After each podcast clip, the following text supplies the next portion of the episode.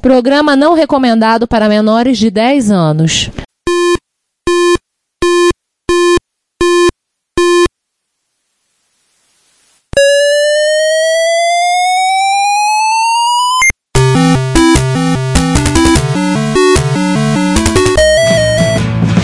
We bought it to help with your.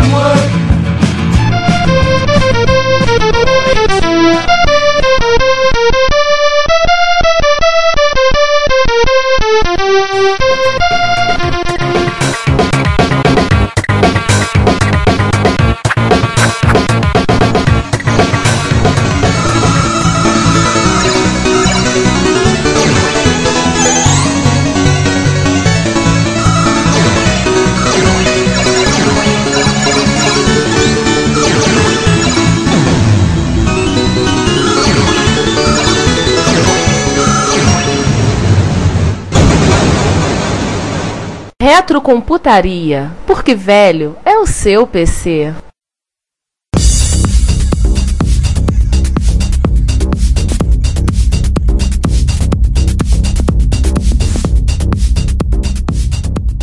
Boa tarde, boa noite. Sejam bem-vindos a mais um episódio do Reta Computaria. E hoje falaremos de Atari? Peraí, peraí, do videogame? Não, quer dizer, não do videogame, mas também é sobre videogame. É, mas no final não é a mesma coisa. É, se bem que é quase a mesma coisa no final das contas, né? Enfim. É, peraí, como é que é assim? Como é que entendi esse negócio? É, é tudo misturado. E isso é uma coisa. Vamos falar dos computadores de 8 bits. Uau! Uau, nada, cara. Pois velho é seu PC, vambora. Olá, gente. Bom dia, boa tarde, boa noite de novo. Bem-vindos ao episódio 111.111 ou 63 em base humana do Retrocomputaria. Hoje, deve ter percebido, já que vocês leram a- o título da postagem, né? Vamos falar dos computadores 8 bits da Atari. Quer dizer, das Ataris, na verdade, né? Na mesa aqui, eu, Giovanni Nunes e quem mais aí? Eu, Ricardo Pinheiro. Eu, César Cardoso. E eu, João Cláudio Fidelis. Então vamos lá, como já foi introduzido, é um episódio sobre os computadores de 8 bits da Atari, ou melhor, das Ataris. É, lembrar que a E- gente fez um episódio em 2015 sobre os Atari ST, específico do Atari ST. Então agora a gente vai voltar um pouco mais atrás. E lembrar que a gente fez também um Fight Night, Atari Commodore. Volta E e a dossiê- é Premium. E o dossiê do 6502. Tem o nosso pastor e nada nos faltará.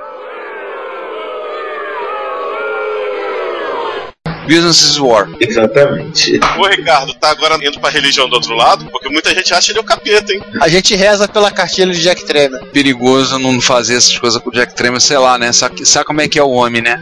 A última vez que a gente fez piada com o Jack Tremor, que vocês lembram, foi uma gravação que ficou o dia inteiro caindo aqueles trovões sinistros. Então, É verdade. E olha o Jack. E olha que o velho polaco era judeu, hein? Ele devia ter alguma coisa com alguma parceria com coisa ruim também, né? Enfim. Ele fez um acordo com os dois lados. Vamos lá começar, né? Todo mundo lembra que Atari, né? Atari também de videogame, o 2600, que foi lançado em 77 ou 78. Eu nunca, sempre me enrolo, né? 77. Ele é de Foi lançado. 77. O Pra falar, combate. verdade, pra falar a verdade, ele foi lançado em novembro de 77, ali pertinho do Dia de de Graças, pra aproveitar o Natal. Tá É, lançando porque- pro Natal. É, mas é, o. o Dia de de Graças é, nos Estados Unidos é um feriado muito importante, né? E depois vem Black Friday e daí vem as vendas de Natal. Sim, muitos brasileiros consideram ele como o segundo Natal, ou o primeiro, né, que ele vem antes. Não, americano, né? Americano. Não, o brasileiro que tá lá é, fi- fi- acha engraçado isso, que tem dois natais, praticamente. Mas enfim, está, né, assim, imagino realmente que o expatriado sempre acha alguma coisa engraçada nos usos e costumes dos nativos. Com certeza. E o pessoal do Japão tem zero Natal, então não reclamem. Tem gente que vem pra cá não acha estranho de ter pizza de dois sabores? Então, tá. Não, pior, a gente botar ketchup na pizza. Mas é só os cariocas que fazem isso, então o Brasil tudo também acha errado. Ai, bolacha Gustavo. biscoito, né? Ah, pera aí, E gente. bolacha- Isso aqui, E o papo do isso- bolacha e Gente, biscoito, né? esse não é um podcast sobre bolacha, biscoito, ketchup na pizza e diferenças regionais. e idiosincrasias em geral. Exatamente. Senão o César vai se invocar e vai distribuir bolachas. Não sei se vocês repararam, ouvintes, vocês só pra ouvir o César falar isto não é um podcast sobre volta é um assunto. Foi só uma armação nossa pra ouvir falar isso.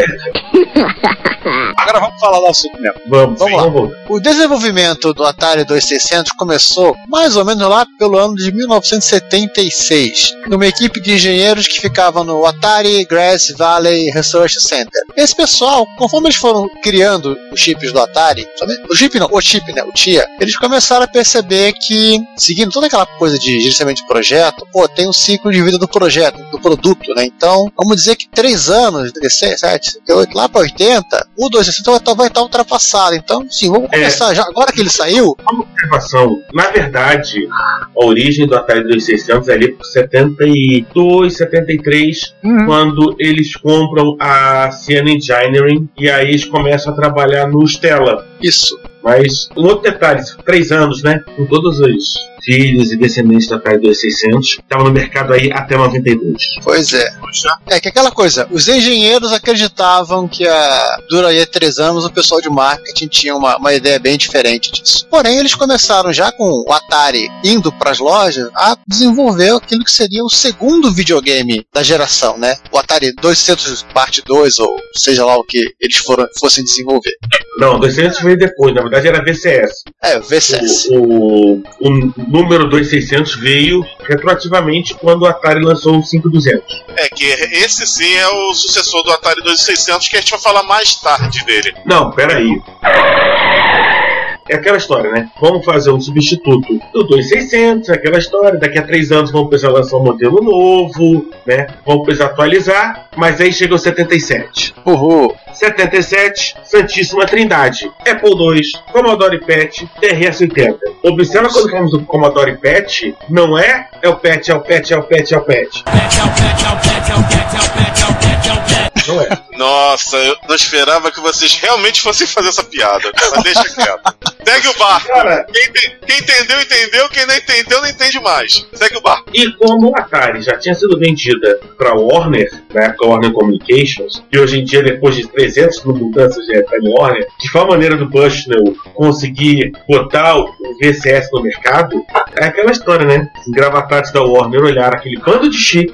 Aí, você vê, entrou um, então- se- um diretor novo né, na empresa, começou a olhar, o que vocês estão fazendo? Ah, tem esse monte de chip aqui, o cara olhou esse monte de chip, olhou o que, o que tava rolando na- no mercado e pensou, Cara, fazer um computador não pode? Então pronto. Vamos fazer o computador? Vamos fazer o computador. vamos concorrer com a Apple. Apple II. Uma coisa que é interessante, se vocês quiserem conhecer, quem não viu, recomendo, para conhecer um pouquinho melhor sobre como era a Atari dentro desse período, o, aquele documentário Atari Game Over, que conta a história de desenterrar os cartuchos, terro lá de Alamo Gordo, eles dedicam um pedaço do documentário mostrando coisas como era a Atari no período. Trabalhar na empresa, conversar com algumas pessoas, o Howard Warshall, inclusive, fala, coitado, porque é um conhecido por ter criado o, em tempo recorde um jogo bem ruimzinho, que é o jogo do ET, vale a pena ver. Tem no Netflix, tá? Então vocês não tem mais a desculpa do tipo, ah, eu vou ter que, vou ter que torrent baixar. Não, tem, no Netflix. tem YouTube, tem, tem tudo que é canto. E uma outra dica que a gente, eu particularmente sempre ofereço para quem quer, porque também está interessado em entrar um pouco assim, dessa fase até pré-VCS, é o livro do Kurt Vandal, né, o Atari Business Fun, que é absolutamente obrigatório. Estou esperando muito que saia a continuação dele, que é o Business is War, que é a né, Atari sobre prêmios. Isso, isso é legal. Mas enfim, vamos, vamos voltar.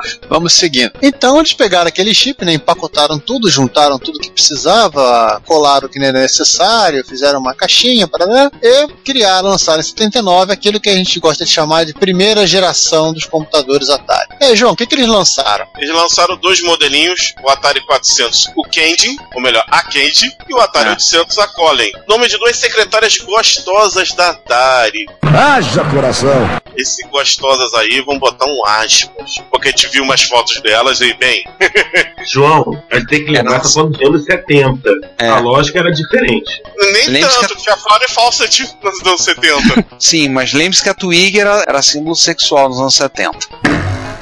Meu Deus. Detalhes de mulher à parte. É, se são alguém, detalhes se alguém- sórdidos da Atari, né? Se alguém reparou do tipo, opa, nome de mulher, isso não tá lembrando um tal de amiga? Sim, começou aqui a botar nome de mulher em computador. É, ainda não falamos nesse pequeno detalhe que liga o Amiga e o Atari 8-bit, mas já vamos chegar É, lá. Chega lá. O- tecnicamente, o Atari 400 e o Atari 800 era o mesmo micro. Era literalmente o mesmo rádio, o mesmo processador, mesmo, mesmo conjunto de chips. A diferença era basicamente que o Atari 400 saiu originalmente vendido a 500 dólares. Ele era tratado pela equipe de marketing como um videogame bombadão. Era um complemento do para quem já tinha um videogame queria uma coisa a mais, tanto que tinha um tecladinho de membrana maravilhosamente nojento.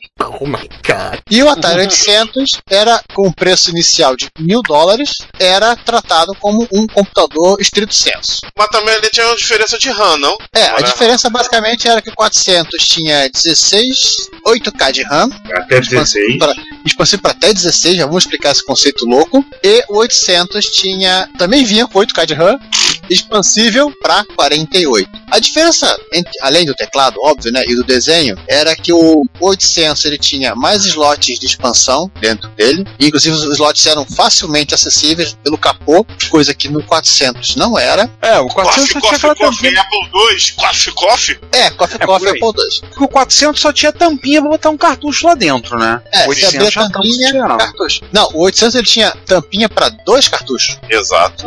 Ele tinha o cartucho da esquerda e o cartucho da direita, para confundir as crianças. E mais um slot de ROM e três slots de RAM. Não era raro, vi vários cartuchos do Atari 800, do 400 800, escrito Left Cartridge. Ou seja, É, side. especificamente do lado esquerdo. O porquê, Giovanni, o porquê disso é? É que é o seguinte, a Atari resolveu que ela poderia fazer dois, tipo assim, jogos que é, teriam um cartucho complementar, seria o Ride Cartridge. Só que isso durou até literalmente nessa geração, ninguém usou efetivamente e vida que segue. Em resumo, a ideia da Konami de botar dois cartuchos no, no MSX, aí ó, a Atari fez antes. É, só que eu, eu não consegui entender né, lendo se o você era, é, se existia algum tipo de trava mecânica que te impedia de botar o cartucho da direita na esquerda e vice-versa. Você também tinha um detalhe, ele tinha uma porta de vídeo desse, de vídeo composto, igual o Commodore 64. Foi ter alguns anos que ele tinha saída de croma e de luma separado. O 400 não, era podrão, era só RF. E fora que o 800 tinha aquela cara de máquina de escrever, né? É, tinha um aspecto mais um pouco mais profissional, né? Coisa que, por exemplo, nós já ouvimos uma tal de gradiente usar isso como desculpa, né?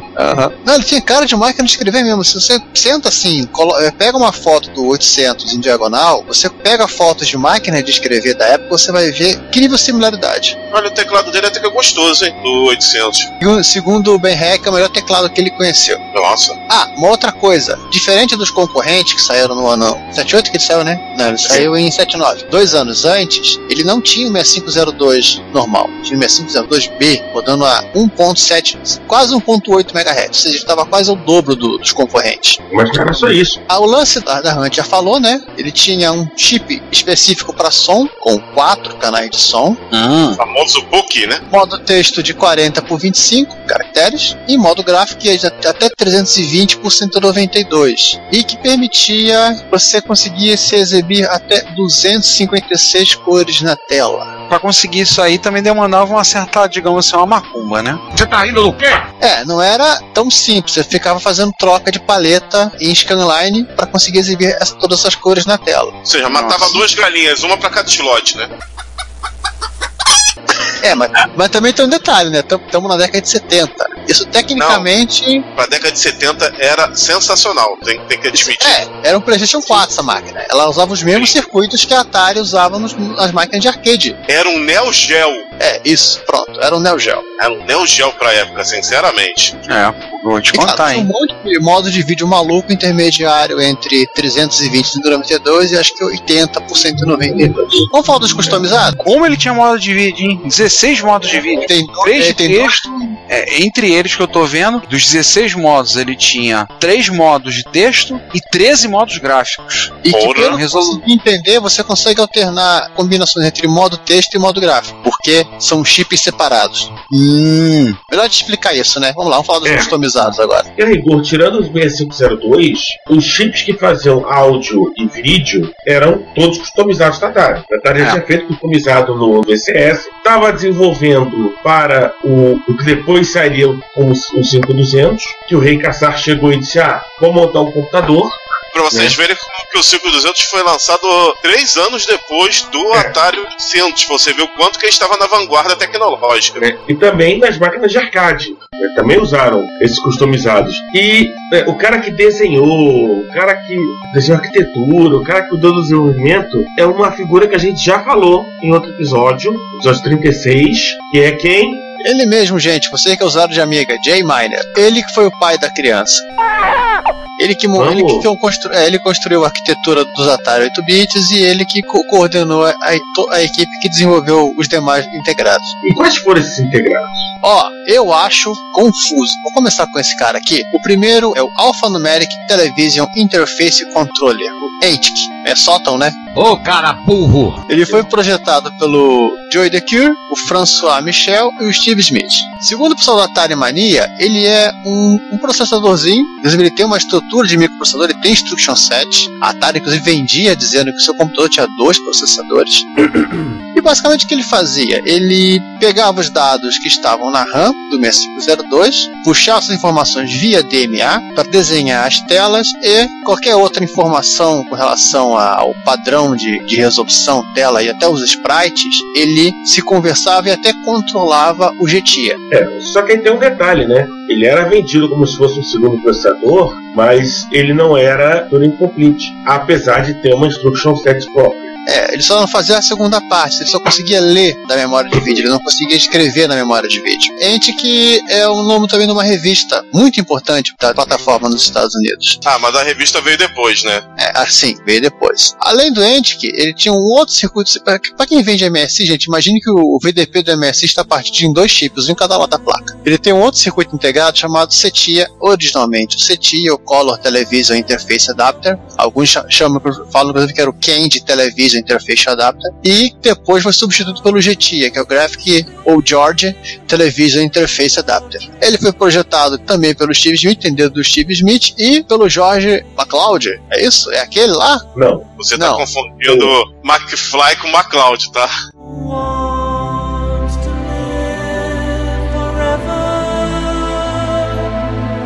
Não, o McLeod Highlander. Ah, sim! é MacLeod, não é MacLeod.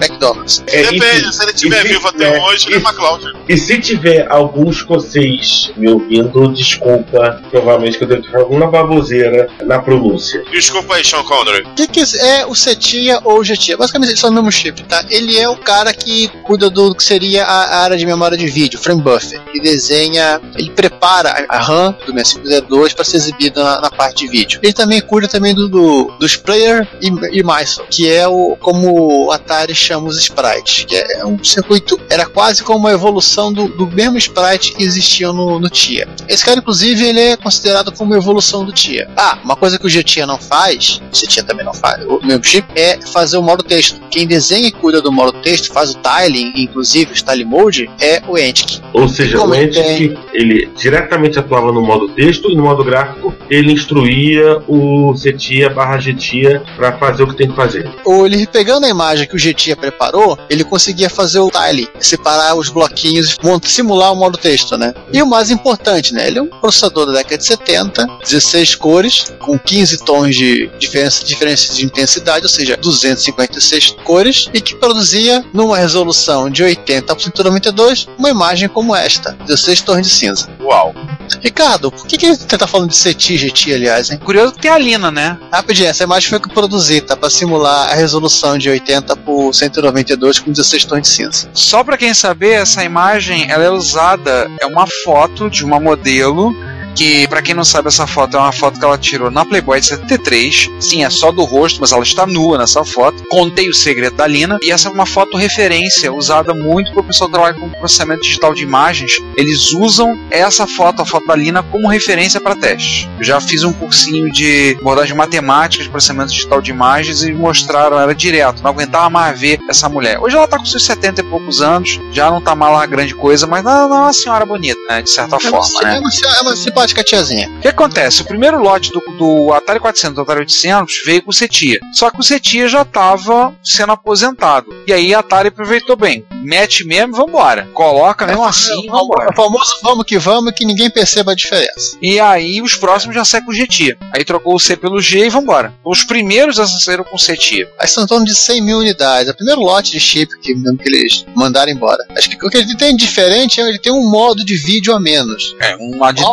13 modos, ele tem 12, né? É. E aí o terceiro, o terceiro dos chips é o Poké, né? O Pot Keyboard Integrated Circuit. Agora eu tô tentando descobrir onde é que tá o Y, né? Da sigla. É, só o Pot potenciômetro, é, é, potenciômetro barra teclado, barra keyboard. É só o Eu men- bot UK. É. É, só projetado por Steven T. Meyer e Ronald Milner. Esses nomes, nomes são estranhos. Já fizeram outras coisas, a gente vai lembrar deles mais à frente. Características: quatro canais semi-independentes de áudio. Então, essa semi-independência seria o quê? Então, deve ter alguma coisa que, que eles tinham que fazer juntos. Alguns, é, alguns registros são iguais, mas, inclusive parece iguais, que né? eles são, eles são ca- ca- canais de, com frequências de 8 bits, quatro canais, mas você pode juntar conjuntos de quatro canais e fazer um conjunto de Dois, 24 dois canais de é, 16. Dois canais de 16 ou um canal de 16 e dois canais de, de 8 bits. Embutido nele no Poké também está o controle do teclado, é 64 teclas com duas teclas modificadoras. É, Oito potenciômetros. nossa, pode ligar até 8 pedals. Cara, assim, eu tô Ele vendo já- que o Poké, o verdade ele é um misto. Falando em termos MSXeros, ele é um misto de PSG com PPI, né? Por aí, ele mistura quase os dois. Tem um gerador de números aleatórios. Nossa, Ele usa o canal de ruído branco para poder gerar número aleatório. que Para quem desenvolve jogo em Assembly é uma maravilha. Nota mental. Deve ter caça-níqueis só usando o Poké lá nos Estados Unidos. Não, hoje tem milhares de chips que usam isso. Ele tem uma porta serial, é meio que nem, meio tipo assim, né? Meio tipo net, né? Tipo Mauart. Ele tem tipo Oito uma Ainda tem Gera oito oito interrupções, né? Gera oito interrupções. Agora, o mais louco, a gente estava conversando antes da gravação, é que a Atari produziu versões de dois e de quatro núcleos para esse chip para máquina de arcade. Aí a gente quadcore. É quem disse que esse negócio de dual core e quad core é de agora, hein? Pois é. O cartucho pro Atari 7800, como o Ball Blazer e o Comando, vinham com o Poké embutido. Teve um cartucho de 2600 de um jogo famosíssimo que também veio. Pitfall 2. Ah, é verdade. Pitfall 2. E vamos deixar no link então, porque gosto de ver os nossos ouvintes tomarem sustos. Um maluco que acho que não tinha coisa melhor pra fazer e fez um pouco indiscreto. Eu tô vendo. Meu Deus do céu. Não tinha coisa melhor pra fazer. É, ele tinha duas opções, fazer um OPLL ou fazer um poker. Tá aí. É, Não, gente, não foi o Asen. não foi o Asa. Andava vontade de mostrar isso, mandar isso pro Asa pra ele ver pra se divertir. Ou então entrar em pânico. Nota, men- nota mental que ele fez isso pra salvar uma placa de míssil command. Cara, eu já tô imaginando que o Asen vai dizer numa hora dessa, ver uma foto dessa. Ai, meu Ai, meu Deus. Deus!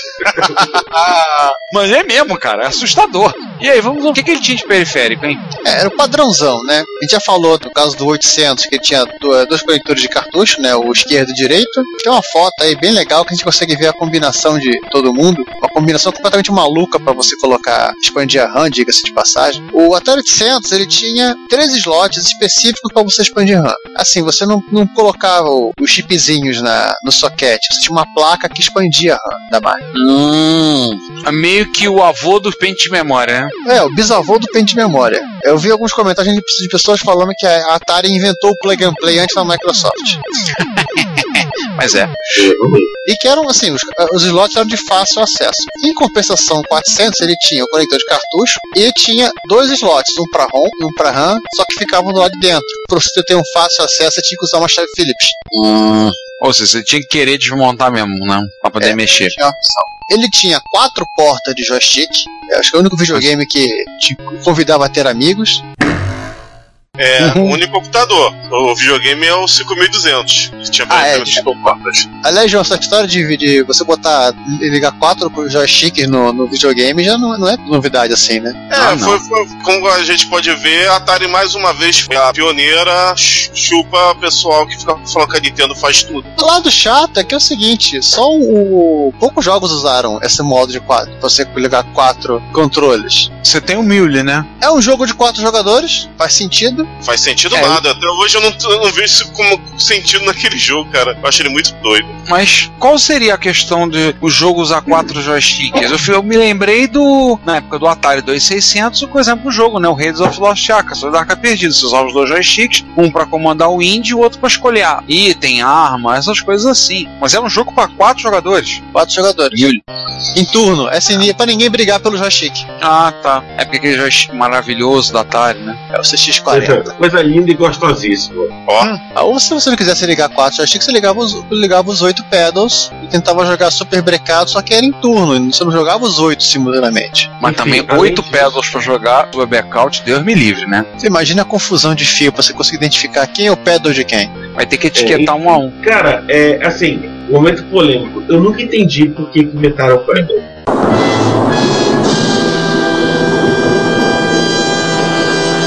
Pra jogar Porque blackout. Alguém deve gostar. Só pra jogar o Cara. blackout. Eu vou dizer que eu joguei com o pedal Arcanoid recentemente. Arcanoid no MSX. É estranho quando você passa a vida toda jogando Arcanoid nas setas do teclado, aí você vai pro pedal. É estranho. A única coisa que eu joguei com o pedal foi em arcade Frontline. Sim, eu Morri- lembro. Morri a primeira vez porque eu, ach- eu não consegui entender aquele controle estranho, porque ele- o bonequinho não se movimentava, depois eu entendi. O Arcanoid eu cheguei a jogar ele no arcade com pedal. Era rápido. É, eu vi, mas não joguei. Eu vi, mas não joguei. Não cheguei a jogar. Eu lembro do Arcanoid com pedal no, no arcade. Ficou intimidado, Magna. Ah, mas assim, se você quiser ver melhor periféricos do Atari 800 e do Atari 400, dá um pulinho no Atari Museum, que é um site bem simpático, organizado pelo pessoal da Atari Historical Society. E assim, tá? Não é, não é piada o nome não, tá? É sério. Eles têm fotos dos periféricos, cada uma das gerações, tem bastante informação. Inclusive coisa que não saiu, por exemplo, não saiu oficialmente, uma coisa que não teve pra ele foi mouse. Então eu, vou- faço, então eu faço uma pergunta. Foi nessa geração ou na geração do XL que teve periférico pra mim mais o WTF de todos os tempos pra um computador? Que é o, o- a interface pra você ligar um videocassete e usar ele com um gravador cassete. Eu já ouvi falar disso, gente, inclusive foi querendo usar isso em PC, essa tecnologia, usar pra fazer backup em fita de vídeo. É. Eu não sei, mas é realmente uma coisa, é algo muito estranho. A gente tem que confirmar se foi qual das duas gerações. A única coisa que eu sei é que tem uma interface gráfica é, razoavelmente recente para os Atari 8 bits, que você tem duas versões para baixar. Uma versão para usar o mouse do Amiga e outra versão para usar o mouse do Atari ST. Hum, Quem é purista usa do Atari ST. Quem é purista do J, do J Miner usa do Amiga. Ah, tá explicado porque é a opção, né?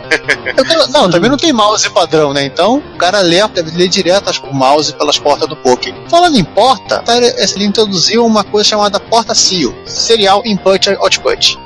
Uma porta na prática era uma serial, né? Funcionava com barramento serial, parecida com a ideia da, da porta IEC do VIC-20 do Commodore 64, né? A não ser que a diferença realmente porque era mais lento. Exceto pelo tédio. E era esquema de você ligava como se fosse, como era uma, uma SCSI chain, né? Você ia ligando uma na outra, ligava o gravador cassete, drive disquete, impressora, plotter, a pia da cozinha e coisas do tipo. É, ela é, é quase um análogo à porta USB hoje em dia. Só que você tinha uma porta, né? Você ia ligando um item no outro, não era? É, você ia você ia cascateando. Teve até gente que fez programa para você ligar pela porta SO, fazer como você usar o seu PC como se ele fosse um drive disquete pro seu Atari. É, você ligava na porta, não lembro agora se é paralela ou serial, mas hoje em dia você tem essa mesma coisa com porta USB. É. Você consegue transformar o seu PC, que é velho, em uma impressora de um computador clássico. Olha que coisa bonita. Que coisa útil pra fazer com PC, né? Oh yeah. Assim, isso aqui aqui não é bem hardware, vamos falar logo dele, né? Porque é importante. O Atari Basic, né? O Atari Basic. É, a ideia era usar o Microsoft Basic, né? Só que a versão de 6502 comia a memória toda disponível, a ROM toda, né? Os 12K da ROM. Só que ele- o projeto pedia ROM de 8K. É Microsoft, né? É o famoso, ah, não deu, então o que a gente faz? Sobe a especificação, não diminui não, sobe a especificação. É, até parece que a Atari tentou, argumentou, pediu, implorou, mandou caixa de bombom, mas não, não deu muito certo. Então, no final, eles contrataram uma terceira, a Tia Patterson Microsystems, para escrever o Atari Basic completamente novo, o Atari Basic. Logo em seguida, depois a Microsoft, a- o Microsoft Basic foi lançado em cartucho pro Atari. Um detalhe o nome da empresa, né? Microsistemas Filho do Pastor. Pois é. Um nome realmente esquisito. Bem, Vai ver, é o filho do pastor mesmo que programa. mas é, né? Vai que, né? Vai que. Nós tínhamos esse mercado, tava tudo andando, tudo bem? Não. Não Não, tudo vamos, bem. é, vamos, con- vamos concorrer com a Apple, do, com a Apple, né? com a Apple, com a Commodore e com a Tandy, né? Ou seja, o Atari tava otimista, achando, tava achando que a coisa ia ser mole, né? É, e conclusão, no Foi meio de mole? no, Não. não. Em meio de 81, eles contabilizavam 10 milhões de dólares de prejuízo e as vendas de 10 milhões de dólares. Não, pera. Venda de 10 milhões de dólares e perda de 10 milhões de dólares? Zerou. Ah, não, o meu não, foi zero, não. bateu zero Não, zero. não, zero não. Porque provavelmente, para vender 10 milhões, ele teve um custo de 20 milhões. Então tem prejuízo de 10. Ih, então, A gente, primeira não lote- zerou. Estava operando no vermelho. A- É a- porque o, prim- o primeiro lote eles vendem no prejuízo, né? é, os computadores 8 bits estavam operando no vermelho dentro, dentro da Atari. É, lembrando que tinha Até- computador de 500 e de 1000. É, até tem aquela história. Eram modelos caros, eram modelos complicados, tinha uma porrada de. de- Eram caros de é, é, integrados e caros Integrados. fabricados, né? e tinha uma blindagem de alumínio fundido. Blindagem não. A carcaça inteira, chassi, né? É Monobloco, chassi. monobloco, monobloco de, de alumínio fundido. Atenção, uma gente, mono- monobloco, no caso aí, assim, não é o bloco que encerra no carnaval no Rio de Janeiro, não, tá? Não deixe o samba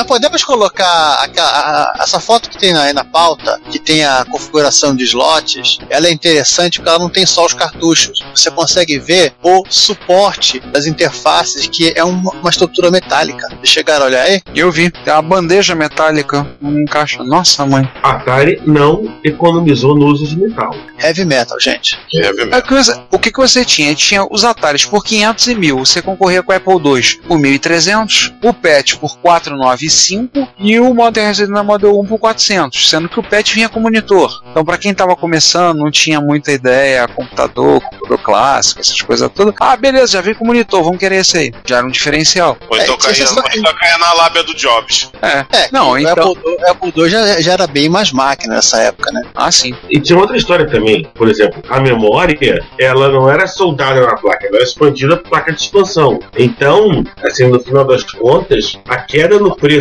da memória só tinha pouco efeito no preço final do computador, porque precisava ter todo o. Né, precisava ter expansão em si toda pra você plugar né, no computador. É, você não colocava a memória, você colocava, você comprava Mega RAM para colocar no computador. Então, Nossa. em 82, para ajudar, a Atari lança o 5200 Era o videogame. Tem- né? Uma beleza de console. e que deixou a empresa com quatro linhas de produtos. Ô É, confusão. assim, o 2600, o 5200 que estava vendendo bem, o 5200, os computadores e as máquinas de arcade. Em compensação, a Apple vendia só Apple, a Commodore vendia só PET e tava 82, já tava, já estava vendendo o VIC-20 pro- produzindo 64, e a Tandy vendia só o TS-80. Nessa Oi. época já tinha pouco também. E o Coco, desculpa. Só, vendo, assim, ambas só vendiam computador. Sim. E a Atari vendia um monte de coisa. Pra ajudar, né, César? Como todo castigo para cor é pouco, né, a FCC mudou as regras de radiação. de rádio. De emissão de Aliás, é, pra quem não sabe, a FCC é, tipo uma, é meio como a Anatel no Brasil, né? Na verdade, é um pouco mais, né? Porque ela pega outras coisas. É, ela é meio Anatel, meio metro, depende do, do que você olha, É. do ângulo que o sol bate.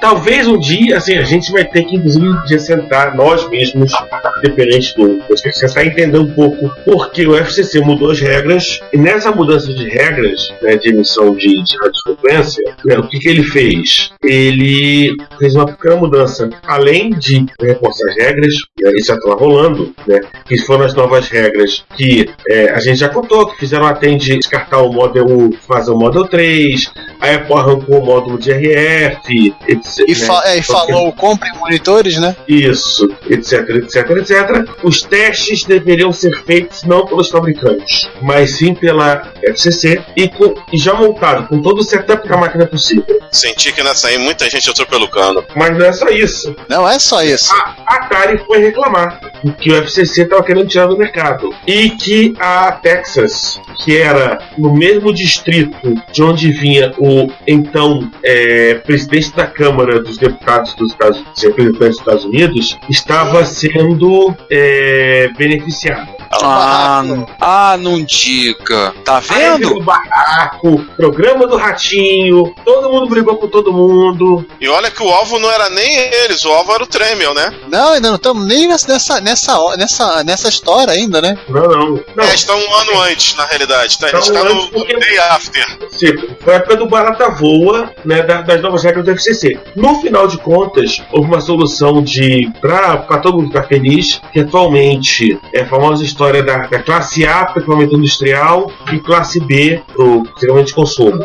Que vem até hoje, qualquer coisa que você compre. né, vem até hoje. E, mas ainda assim rolou um pouquinho mais de briga. E o, no final a FCC, a FCC relaxou um pouquinho as, os testes com equipamento, como o caso calculadoras de mão, terem o lá para estar na classe B. Calculadora de mão, entendi. O computador virou calculadora de mão. Uhum. É, tem um lugar aí que o computador vinha como videogame, né? Depois botava um teclado na caixa. Aliás, tem uma história nessa, dessa mesma época que a, a Tandy ela comprou, ela com- comprou uma licença, tipo uma licença de uma, uma, uma, concessão, uma concessão de rádio. Hum? É.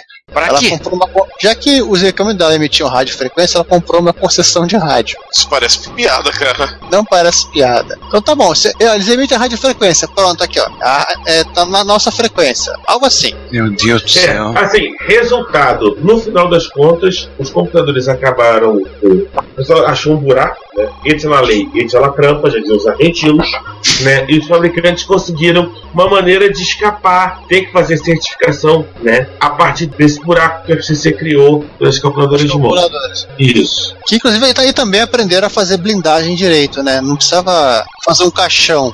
Você não vai enterrar o computador. Mas enfim, passando por Nesse isso, um dia, um dia a gente vai voltar essa história do, É, do, melhor.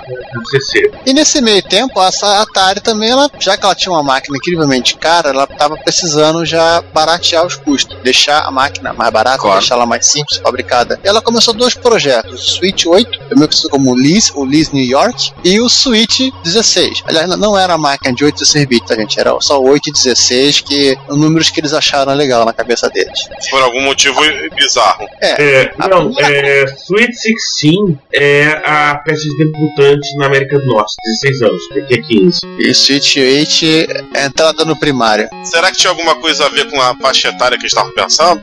Enfim, nunca saberemos. Só ficaremos na suspeita, né? A primeira coisa que a Atari fez foi encomendar com a Rockwell, que era uma das cinco- 6.627 fabricantes de 6502 que já tinha no mercado, uma mexida no 6502B. Originalmente foram chamados de 6502C, mas depois ele ganhou um apelo de Sally. Muito Harry prático, Sally. Muito prático porque já, já anos depois foi ter o 65C02 e o pela West Design Chips e o 65EC02 pela afinada Commodore Semiconductor Group. Ou seja, é muito 65 e C no pra gerar confusão. É muito 65 e 02 no meio da confusão. É jogando umas letras no meio pra ver como é que E fica. muito né? C junto, né? É, porque Perguntinha, 6502C. Perguntinha, isso também não tinha a ver com a compra da, da MOS pela Commodore? Não, não, nada a ver. Nada a A ver? maioria dos fabricantes com- é, compravam de qualquer um. A Apple já não comprava mais pela MOS e por aí vai. O que eles fizeram, assim, isso tem muito a ver com talvez desenho de placa. O que, que eles fizeram? Pediram que o pino 35 desse chip viesse com o pino de sinal de Halt em Catfire e o pino 36 com uma sinalização de leitura escrita. Mínimo para simplificar um circuito de placa interno. Esses pinos são NC na, no 6502 padrão. Excetuando o Lynx, todos os outros computadores da Atari que saíram com 6502 usaram o série. A partir deste momento.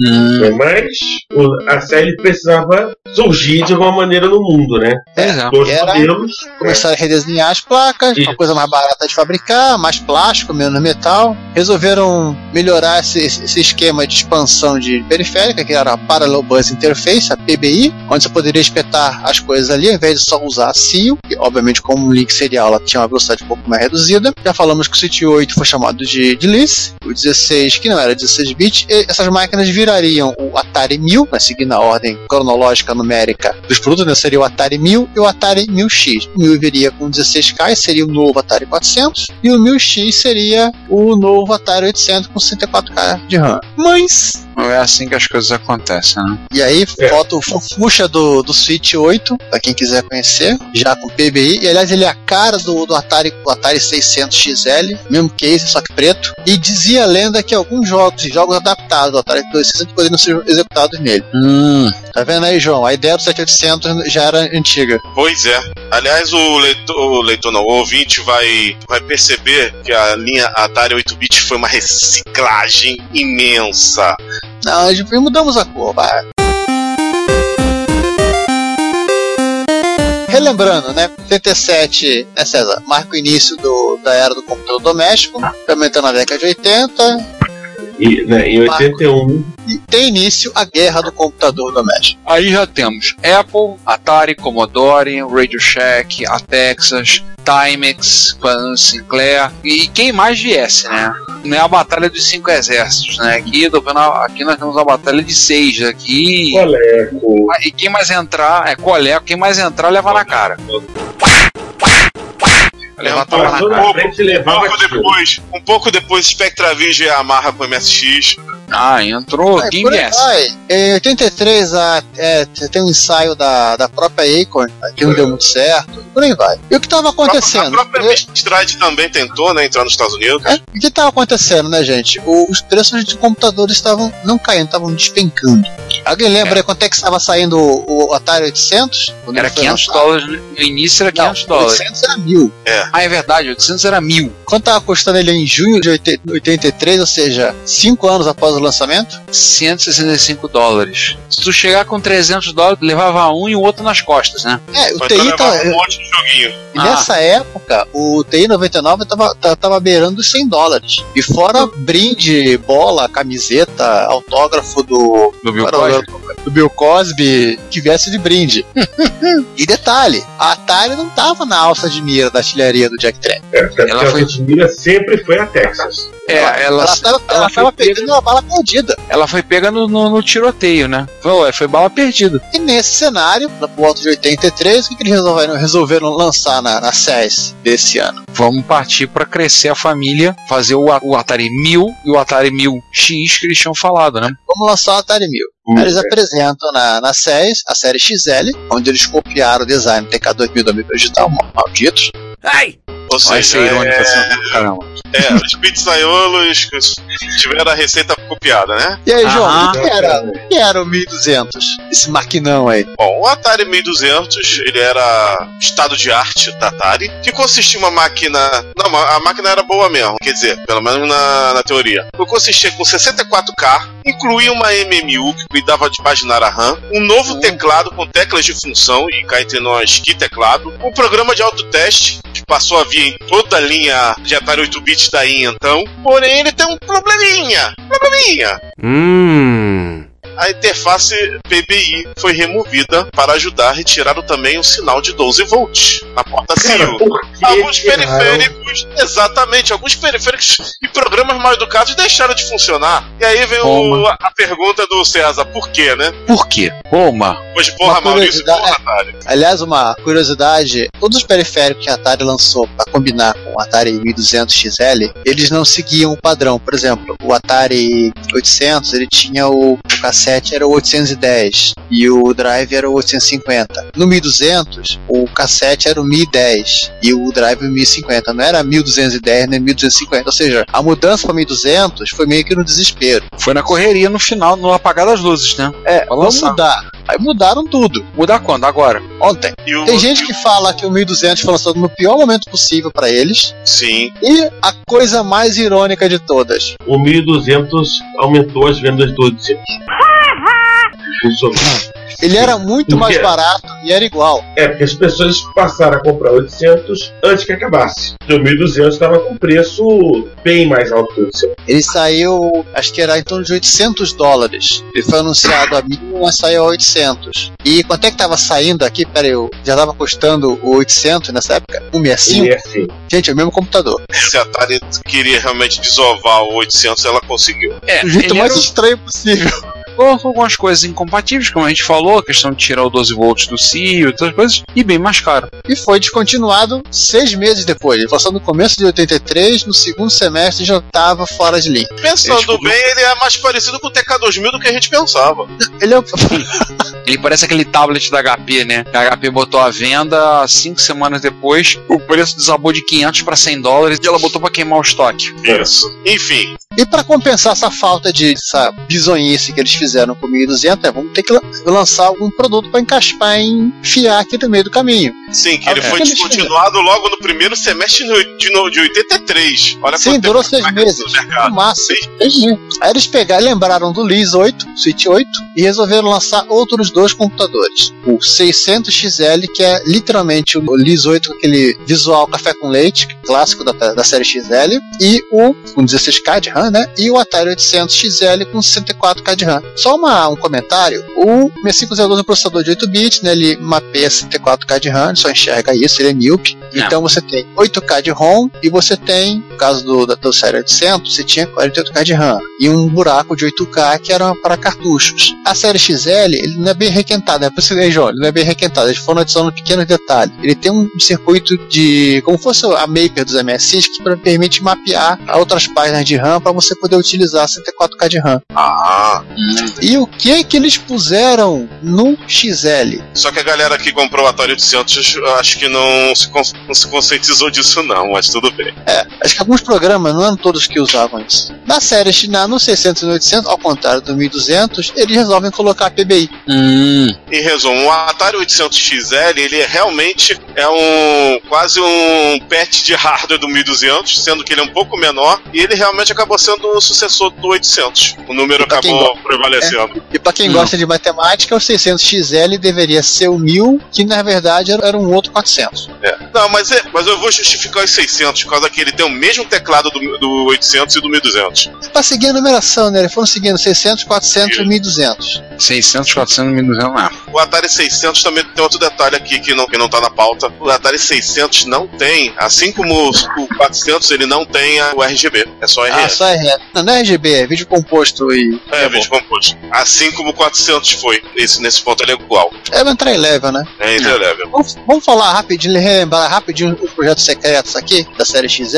É, não tão secretos assim. É, É, o episódio, nosso episódio 53, a gente falou dos projetos secretos, dos ficheiros secretos, né? Sabe por que, que no caso da Atari não era tão secreto assim? Se eu não me engano, no. Eu acho que eu tenho até isso. Na docu- documentação do Drive, vinha algum desses periféricos encartados como em som no catálogo. Ah, ele comeu o filho.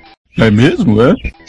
Né, menino? Pois é. Enfim, vamos falar dos projetos não tão É, secretos assim? rapidinho, né? Os não tão secretos. O, É. A gente falou mais detalhadamente no episódio 53. Vamos Sim, dar uma sim. passagem rápida aí. 1400 XL, né? Que era o 1200 XL com a PBI embutido e um modem. O 1450 XL, que tinha o drive bonito. E não tinha o, o quase amigo que eles fizeram. E aí, vocês querendo saber mais, ouça lá o episódio 53 de novo. Que era o, se é, o. Que seria o 1750, se não falha a memória. E, aí, gente, vamos com- comentar isso aí. Cavucano, achei mais. Manda aí. O 1600 XL, que seria compatível com o PC. Hum, Bonito, é bonito de dar gosto. Tem foto aqui na, na página. compatível com PC? Seria um PC. Pelo que eu consegui entender, seria um PC. É. Seria também um PC. Considerando o design dele e dos PCs da época, ia ser o clone de PC mais bonito da época. Tudo bem que não era lá muito mérito dele, né? É, a rigor, a rigor não era exatamente assim, 100% PC, porque ia ter além do 6502, ia ter o Intel 80186. Sim, eu sei que saiu todos os PC com 80186, mas, enfim, Mas tinha, além do projeto do 1600 XL, tô vendo aqui, ainda tinha falado, falava do Atari Sierra, né? Alguns falam que seria o Lorraine, outros falam que seria uma outra arquitetura de 32 bits com super ultra mega circuito de som. Esse teria o M, ah, teria MIDI e outras ah, coisas. é. Aspira. É, seria uma máquina de 16 bits que a Atari estaria realmente desenvolvendo. Mas alguns falam que assim, era uma coisa muito, muito abstrata. Estavam ainda começando, né, ensaiando o projeto. Alguns falam que seria no final o Lorraine, outros seria algo diferente do Lorraine, seria a mescla dos projetos e por aí vai. não havia assim uma. Como estava muito no início, ainda estavam na fase das ideias, né? Mas aqui surgiram uns chips curiosos. O primeiro deles, usado nos XLs, é o Carmen. O Carmen seria.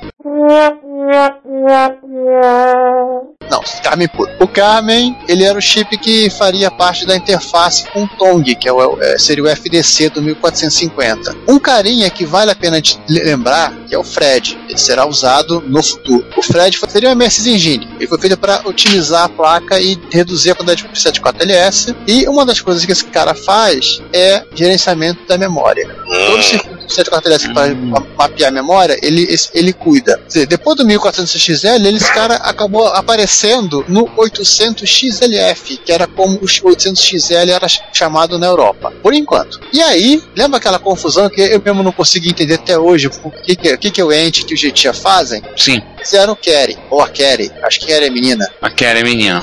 Eles juntaram os dois chips Aleluia, É, irmãos. Até que enfim, né? e encontraram um uma placa de protótipo chamada 800XLCR. Vinha com o carry embutido, um chip grandalhão perdido aí. Hum, Dá pra perceber que ne- nesse momento, nessa época, a Atari ela tava super empolgada com o computador delas e tendo milhares de ideias. Atirando pra tudo que é lado, né? É, tinha pra tudo que é lado, máquina profissional, máquina pra jogo, máquinas mais sofisticadas pra áudio e tudo mais. Voltamos Inclusive- novamente pra t- música do Game of Thrones. Retrocomputaria, dedicação total a você.